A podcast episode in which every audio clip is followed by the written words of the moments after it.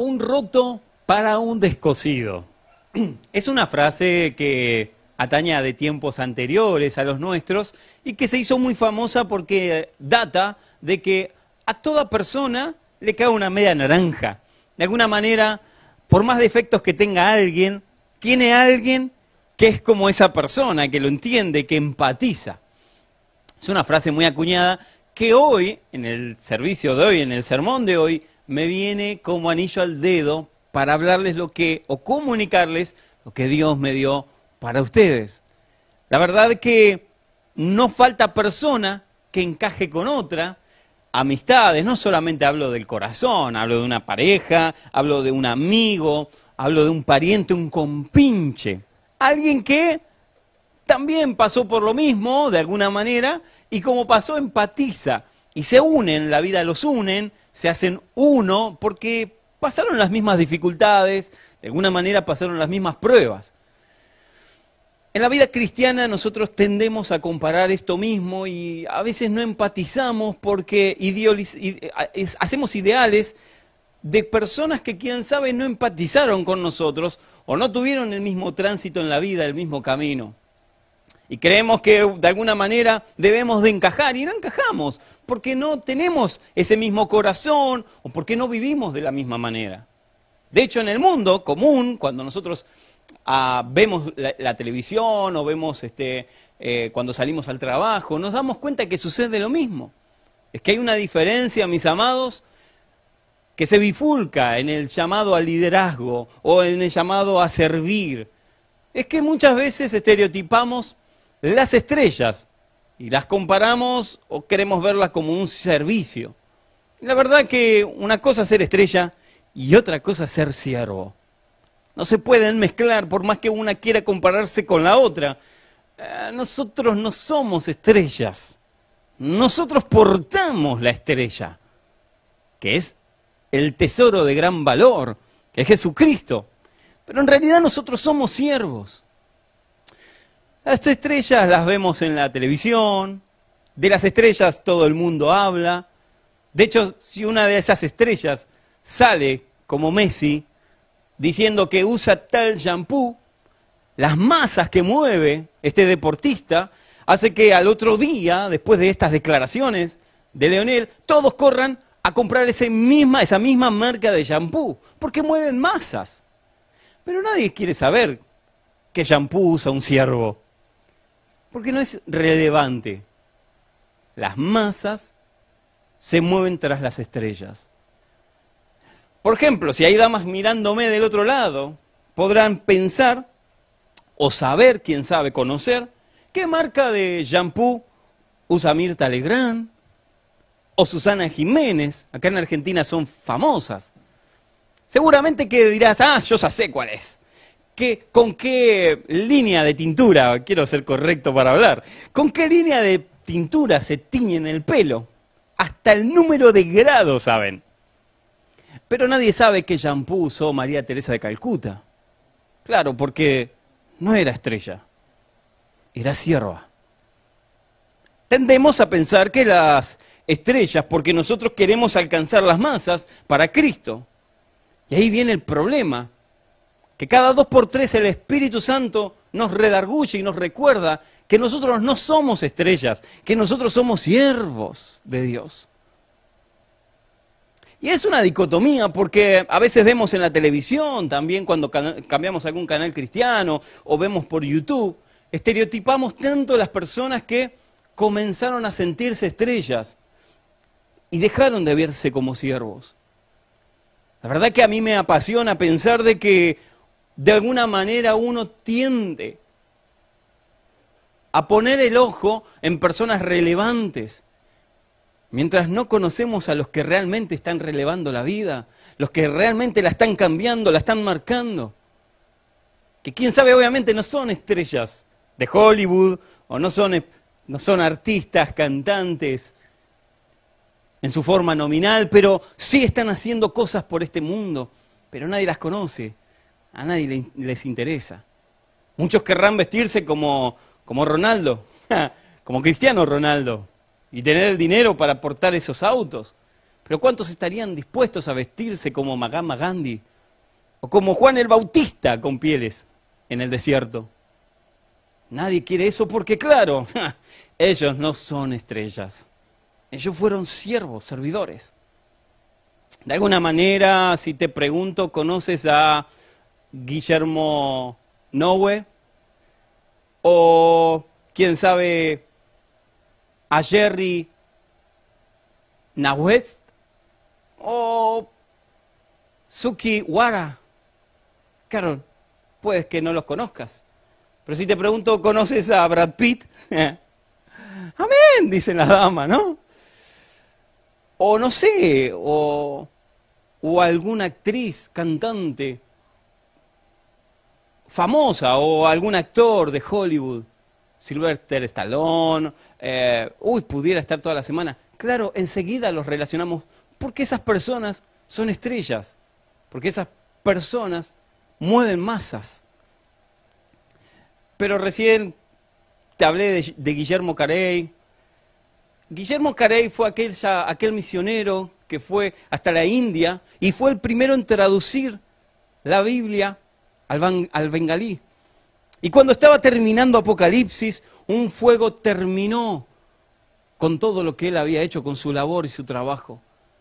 Y en vez de levantar maletas y volverse, el hombre se quedó persistió, volvió a traducir toda la Biblia. Al final de cuentas, perdió toda su vida en esta misión. Pero luego de él, muchos conocieron a Dios, conocieron las escrituras, porque un misionero, claro, no es una estrella, pero es un misionero, cambió la vida de millones de personas en la India por su labor. Pero sí estoy seguro que reconocerás quién es Susana Jiménez. ¿Reconocerás a Jerry Nowe? Nowe. Jerry Nowe fue un sacerdote que con sus libros inspirados de teología ayudó tanto al, al, sector protestante que somos nosotros como al sector católico. Y de repente, entre tantas cosas, desapareció del planeta. Y cuando lo dieron, dieron con él, estaba en una isla oculto, cuidando a un niño. Y los periodistas le dijeron, ¿qué haces aquí? ¿Por qué estás cuidando a un niño? Adam se llamaba el niño. ¿Por qué estás cuidando a un niño? Y él dijo, es que este niño me salvó, porque había dejado de pensar que era siervo, creía que era una estrella. Y entonces el Espíritu Santo me trajo acá a cuidar a Adams y gracias a Adams recuperé el sentido de mi vida. La verdad es que en ese sentido nosotros tenemos que entender una lección muy grande de, él, de Jerry. Es que Jerry pudo haber seguido su camino, pero el bestseller que él escribió se llama Cuidando a Adams, el, el libro más famoso que él tuvo.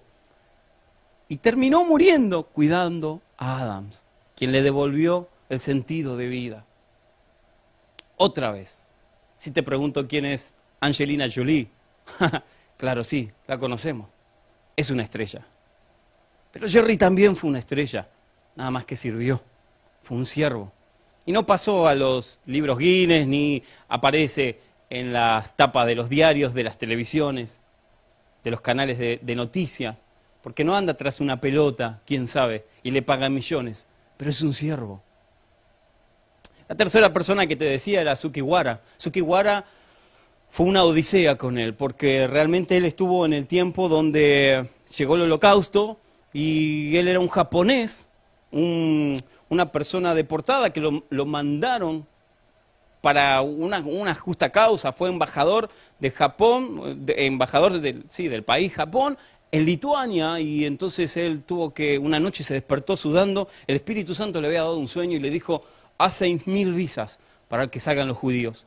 Y él no podía, no podía, estaba transpirando, no sabía qué hacer, se despierta su esposa, lo mira le dice, ¿qué te pasa? Suki, es que el Espíritu Santo me dio una orden, yo sé que eso me va a costar la vida si lo hago. Pero debo hacerlo. Así que se puso a hacer a mano. No habían computadoras, se puso a hacer a mano las seis mil visas. Y salvó seis mil familias judías del holocausto. Luego tuvo un gran problema con aquella nación, Lituania. De alguna manera fue un siervo. No lo conocemos porque obviamente no apareció en los canales de televisión, no les hicieron 20.000 reportajes, no les pagaron millones por su actitud o por su audacia para ir en contra del sistema. Pero recuerdo que, no sé, a Jean-Claude Van Damme, por decir a alguien, Justin Bieber, todos lo conocemos, claro, es una estrella. Él sí aparece en todas las tapas de los diarios.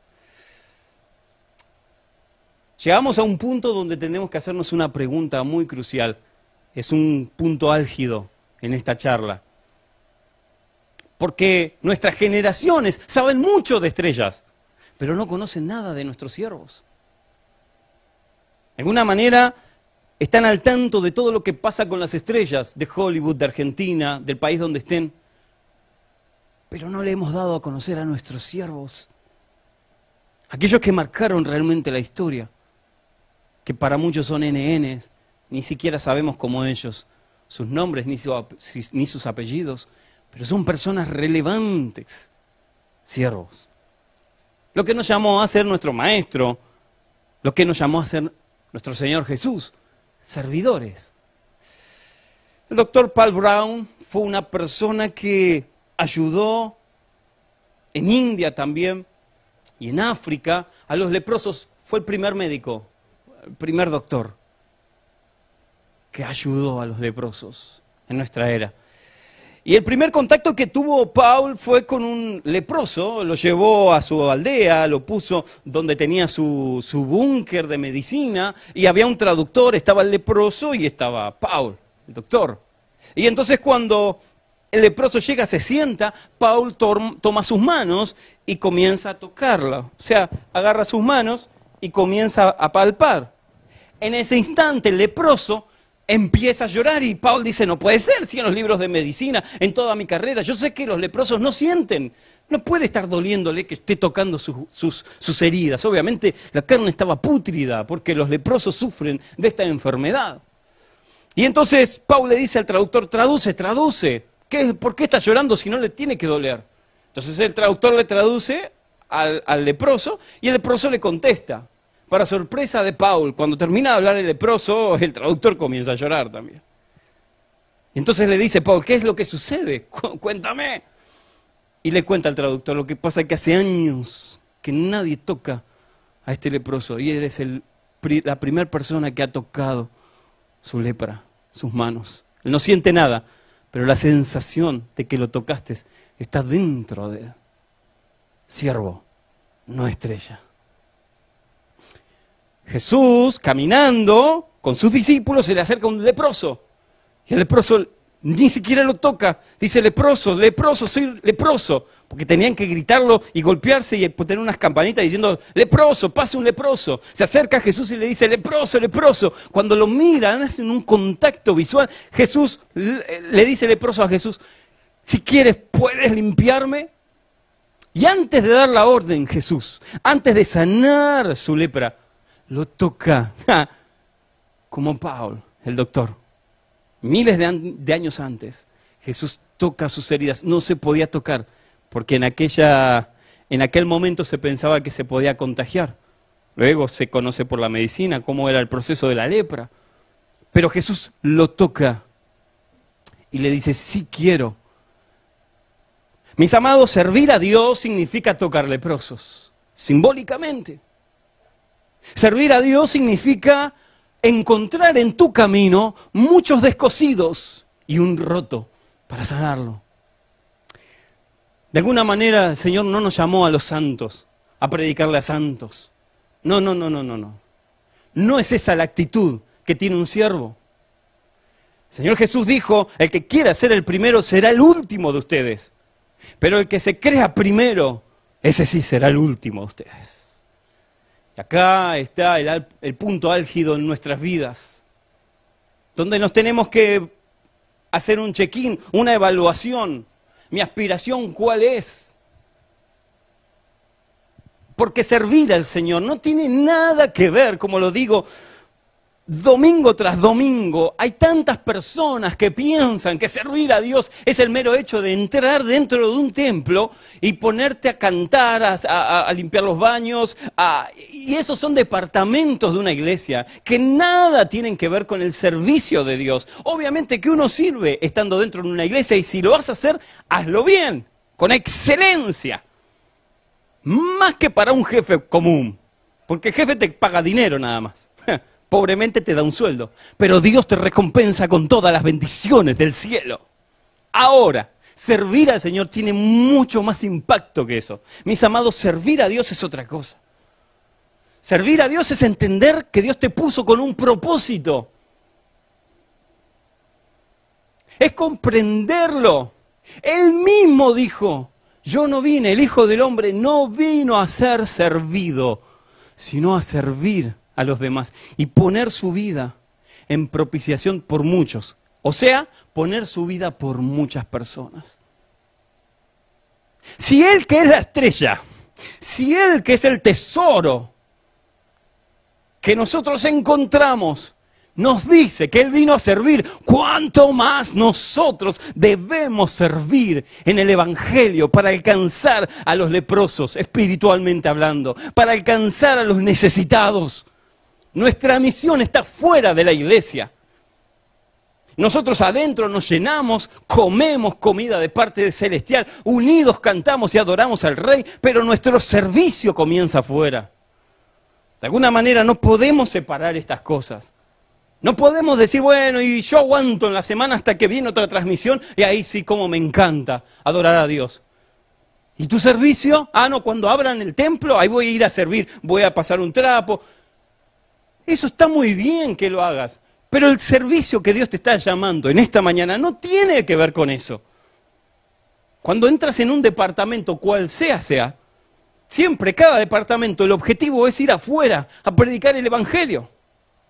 Acción social, eh, no sé, escuela dominical, eh, jóvenes y adolescentes, adoración, cualquiera que se te ocurra, cualquier departamento dentro de una iglesia, el objetivo está alcanzar al de afuera. Y obviamente que nos perfeccionamos, como dije al principio, buscamos una gran productora para transmitirte el consejo de Dios en una bandeja de oro. Pero mis amados, eso no significa que entonces el el producto final está dentro de un templo. Claro que no. Jesús dijo, yo he venido a servir y a poner mi vida por muchos. Tendrás que ser confrontado si tocas o no tocas a un, leproso. Si te acercas a un, a un drogadicto o a alguna prostituta o a algún delincuente o a alguna persona quebrada, rota, de alguna manera descosida, porque se separó, porque ya no tiene a sus hijos, porque alguien partió. Y deberás ser ese producto de parte de Dios, ese servidor en función de los descosidos. Por eso, el servicio tiene mucho más que ver que estar dentro de un templo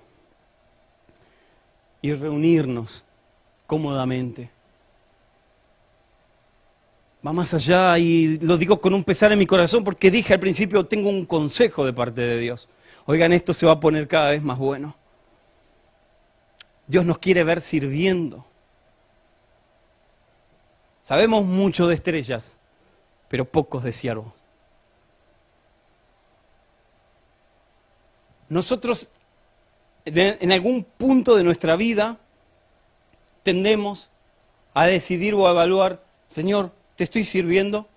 Hay muchas personas, porque me pasó a mí esto lo digo, ¿eh? pero hay muchas personas que se acercan a Natalia, mi esposa, a mí, y nos dicen, siento que estoy como una ratonera, con una, una de esas eh, ruedas de ratón de laboratorio, que corro, corro, pero estoy en el mismo lugar. Siento que sirvo, sirvo un montón, pero no sirvo. Y es que entender el sentido de tu vida, la luz que brilla dentro tuyo, que es Cristo, la estrella, te hace reconocer entonces sí, de que nosotros somos el barro. Nosotros somos el barro, mis amados, nosotros no somos la luz. Él es la luz, nosotros brillamos porque Él brilla dentro de nosotros. Pero la estrella, el tesoro es Él. Y nosotros somos el barro, no somos el tesoro. somos el barro, la jaula de barro, el pocillo que tiene dentro el gran tesoro, que es Cristo. Entonces, de alguna, de alguna manera nosotros sabemos que Él nos conoce absolutamente todo lo que hacemos y cómo servimos cuando servimos. Porque vieron que hay muchas personas que sirven solamente para agradarle a un apóstol, agradarle a un pastor, ¿no? Y, no, ¿y qué quiere? El agüita mineral. Y vamos y le compramos eh, su sándwich preferido, le, lo invitamos a cenar y hacemos una gran cena para impactar al apóstol, al profeta, al ungido de Dios. Aleluya. La pregunta es, como servidores, ¿harías lo mismo por el indigente de la esquina de tu casa? Porque si no harías lo mismo, entonces ese servicio no cuenta como servicio.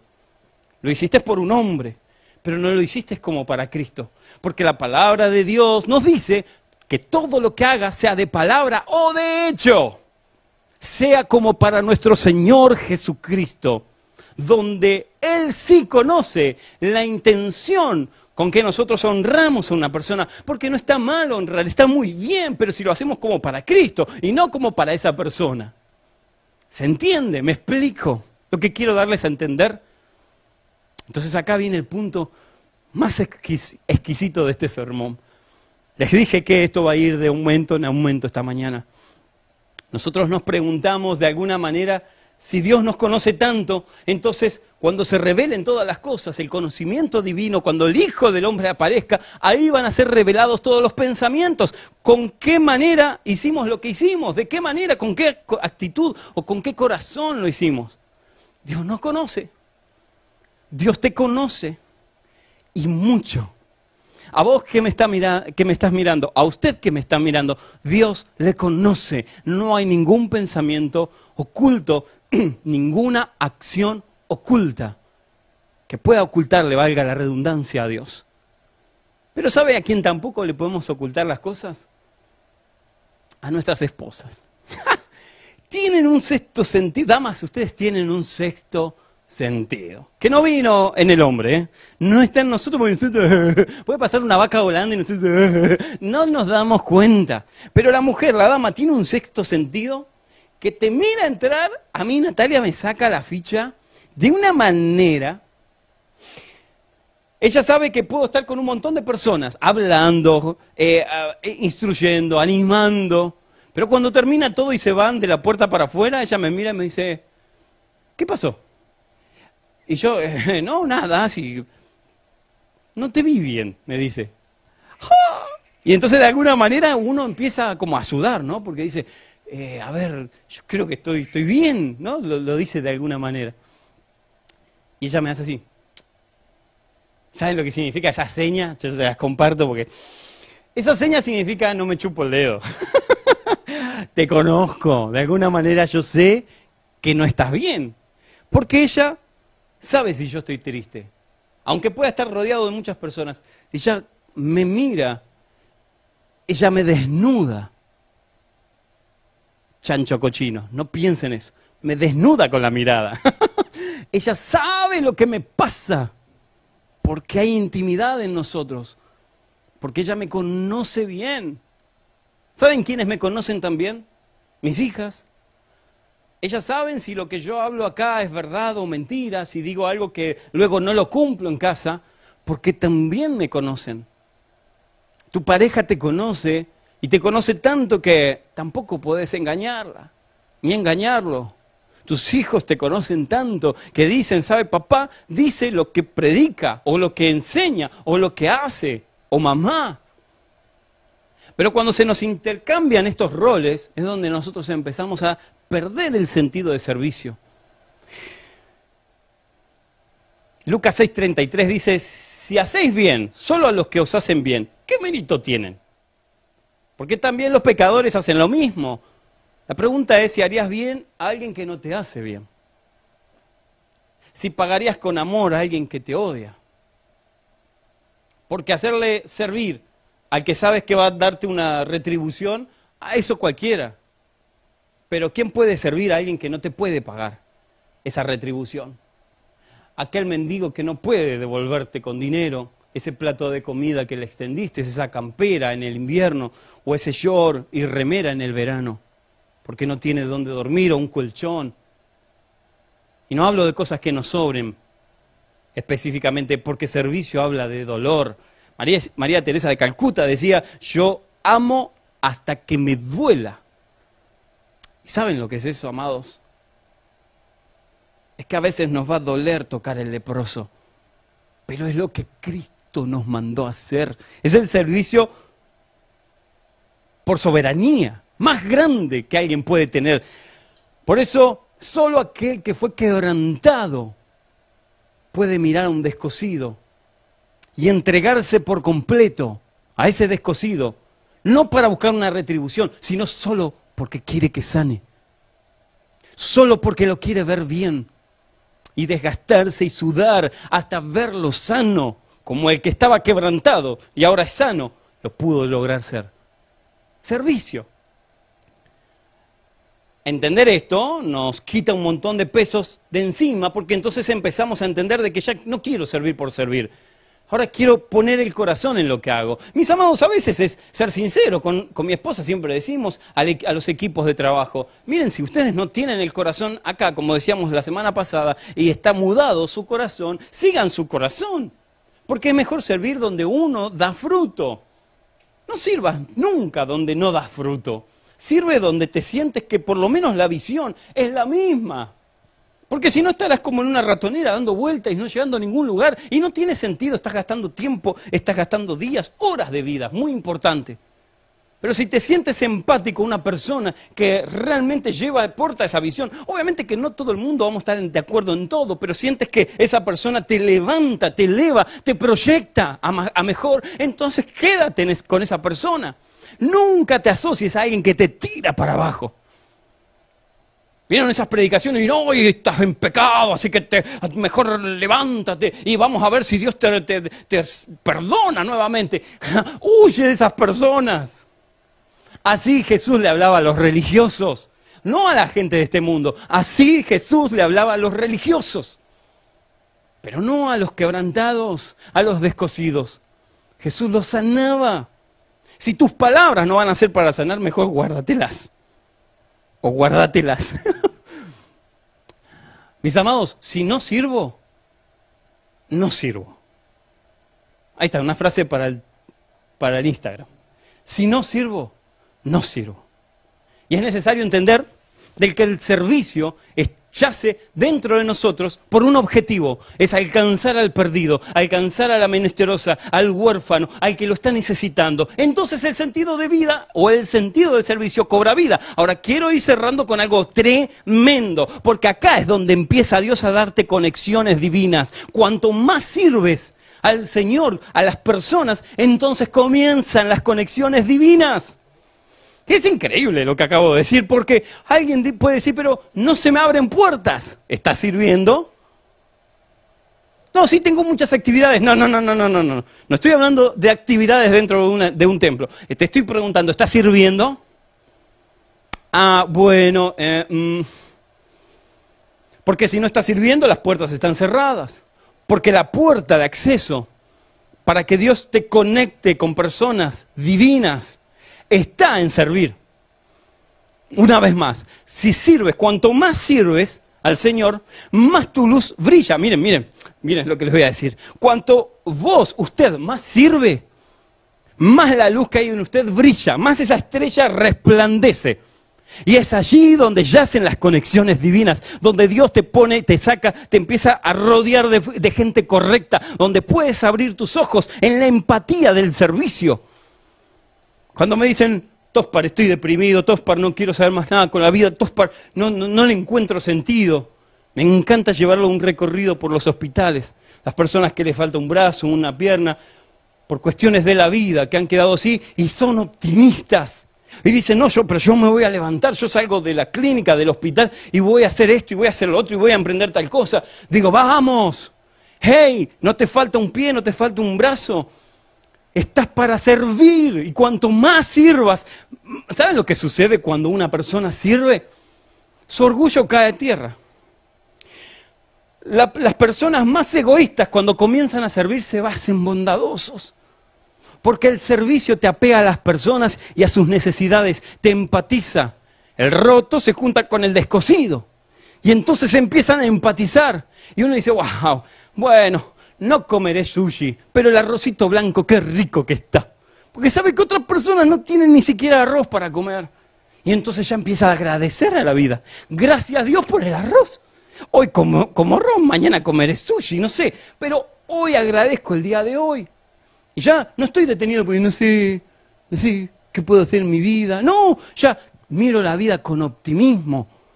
Y rodearme de servicio, rodearme de personas a quienes puedo servir en el Evangelio, con, con una actitud o comprándoles algo ínfimo, aunque sea para nosotros ínfimo, pero para esa persona suficiente, hace que nuestro orgullo caiga, que el yo de mengüe, que la envidia desaparezca. Empieza a hacer que los frutos del Espíritu crezcan en el servicio hacia los demás, solo en el servicio. Porque cuando uno sirve, cuando uno toca a un leproso, es cuando uno empatiza. Imagínense en el leproso. La emoción, las lágrimas. No, nadie se acercaba a mí porque pifié muchas veces. Sos la primera persona en meses, desde que empezamos la cuarentena, que te acercaste sin juzgarme. El apóstol Pablo dice en la primera carta de, Corintios, no se preocupen si no los reconocen. Tampoco se preocupen si los juzgan. A mí me juzgan todo el tiempo, dijo el apóstol Pablo, y la verdad me tiene sin cuidado. Me encanta el apóstol Pablo. O sea, si me critican y me juzgan, me río. Porque ni siquiera yo me juzgo a mí mismo. Porque yo sé bien, dijo el apóstol Pablo, que el día que venga el Hijo del Hombre, Él es el único que puede juzgar las intenciones y los pensamientos. Dicho de otra manera, que no te pese que te critiquen, que no te pesen que te juzguen, porque se están poniendo en un saco de once balas, se están poniendo un saco de juez que no lo, no lo tienen. De hecho, nadie puede juzgar a nadie, nadie, mis amados, puede juzgar a nadie. Cuando alguien comienza a juzgar es que no está sirviendo tanto. y es ahí donde entendemos que el único que puede juzgar realmente es Dios, es Cristo. Y nosotros ya dejamos de juzgar y empezamos a amar, empezamos a servir. Ahora, dije que quería ir terminando y el concepto del cierre es que cuando uno sirve, Dios comienza a enlazar conexiones divinas. Fíjense, hay un relato de José en la cárcel, lo habían metido injustamente, y entonces cae el panadero, el, panadero y el copero. El panadero termina engañando y es muerto. Pero el copero, sabían que José interpretaba sueños, tenía ese don de interpretar sueños. Y entonces le interpreta el copero, le dice, mira, humildemente mi, interpretación es esta, vas a salir de la cárcel, vas a volver a ser copero y tu prontuario va a quedar limpio. El copero se puso a festejar, porque al otro ya le habían cortado el pescuezo, se había dicho, se había hecho como había dicho José. José. Entonces empezó a celebrar, le dijo José, lo único que te pido, lo único que te pido, es que cuando estés delante del faraón, te acuerdes de mí. Lo único. Sí, claro que sí.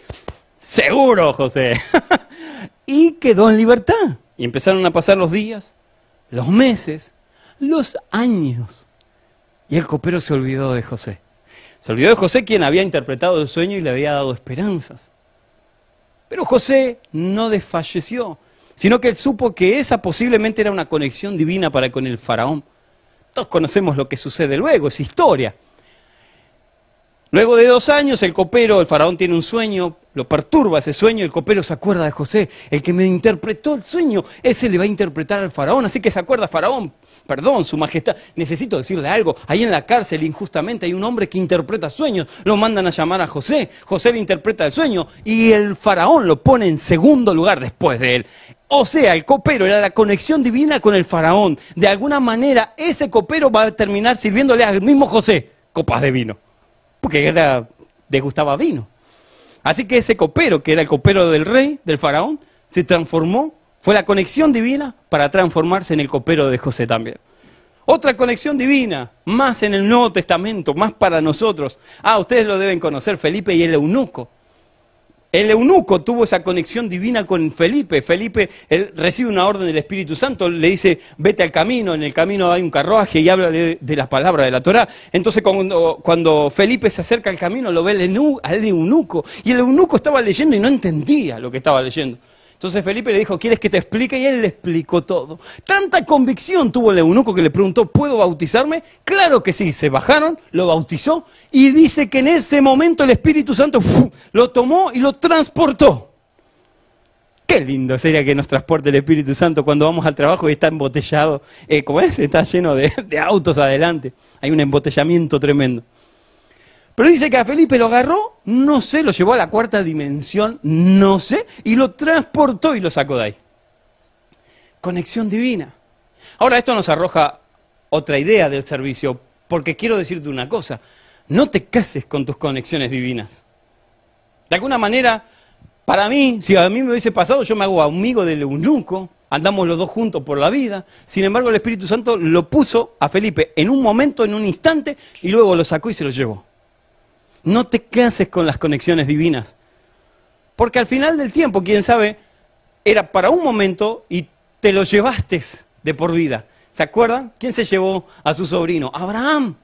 Abraham se llevó a Lot y le fue perjudicial a su ministerio. Ojo, a veces tendremos que bifurcar un pariente. Y pero es mi sangre, para sí, pero si te está tirando para abajo, es mejor de saber que fue una conexión divina para un tiempo, pero luego tendrás que elegir bien, amistades correctas. Otra persona que tuvo una conexión divina fue la mujer que tocó el manto de Jesús, la mujer con un flujo de sangre. Y me encanta porque el relato dice que ella buscó la conexión, ella buscó tocar el manto, ella se extendió para tocarlo. Es increíble notar eso porque alguien puede decir, no, no, si es de Dios que vengan a mí. Y acá es ella esforzándose para tener el contacto divino. Es José pidiéndole al copero, hey, pero no te olvides de mí. No dijo, mm, no, yo con el inconverso este del copero, yo no me junto, que Dios me revele con quién tengo que andar. No, le dijo, vio la oportunidad y le dijo, acuérdate de mí. Y la mujer tocó el manto, se extendió.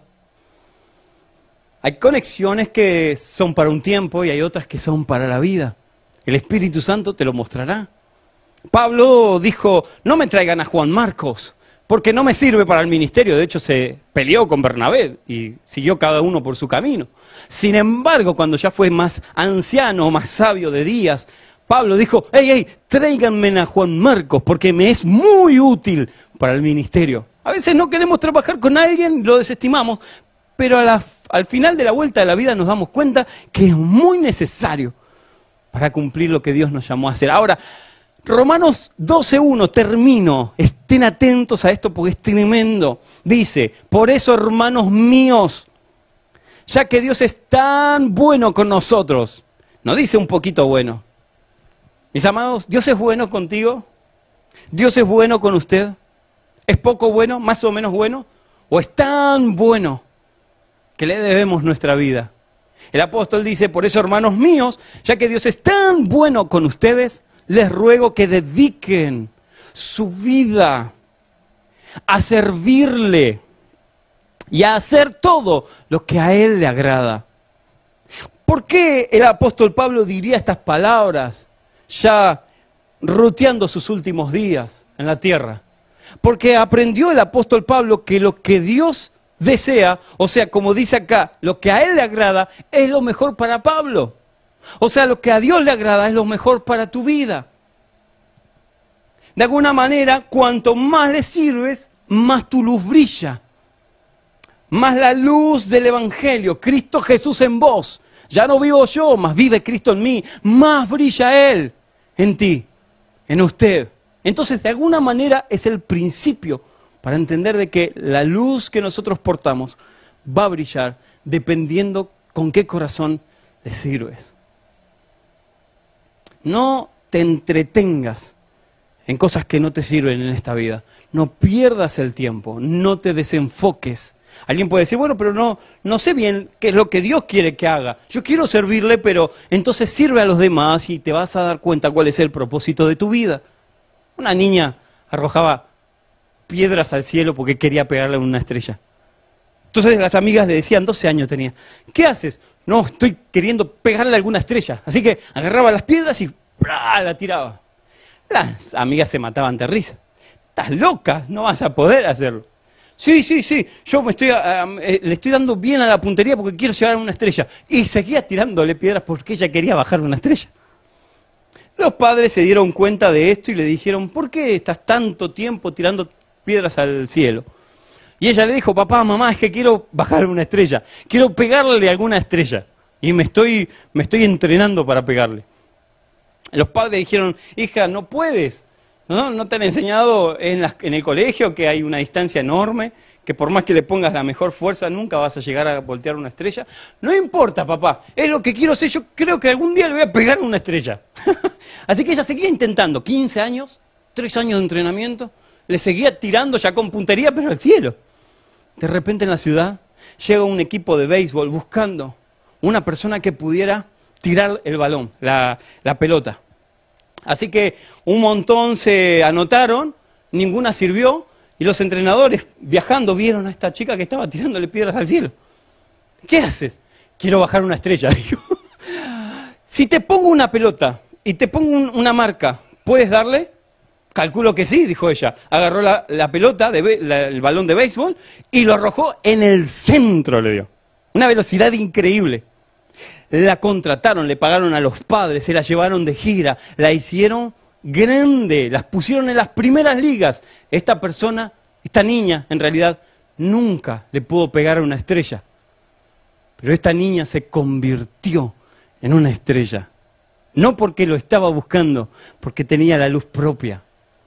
No pierdas el tiempo en cosas que no sirven. Yo no, no sirvo para cantar. No tengo la voz para cantar. Entonces yo no me estoy dedicando a cantar porque no es lo mío. Me encanta hablar, se han dado cuenta. Me puedo estar 24 horas hablando de la Biblia, me encanta, me apasiona, no, no, puedo, no paro un segundo. Pero no, es mi fuerte, no voy a buscar un fuerte en otra cosa que no es lo mío. Busca tu estrella. De alguna manera, mantente sirviendo, porque cuanto más sirves, más la luz de Cristo resplandece. Damas y caballeros, aquellos que hayan estado quebrantados en algún momento de la vida o que hoy están quebrantados, el Espíritu Santo me dice que te diga que Él está para sanar. Y si has sanado de alguna herida, quiero decirte que hay un descosido cerca tuyo que necesita que toque su lepra. Aleluya.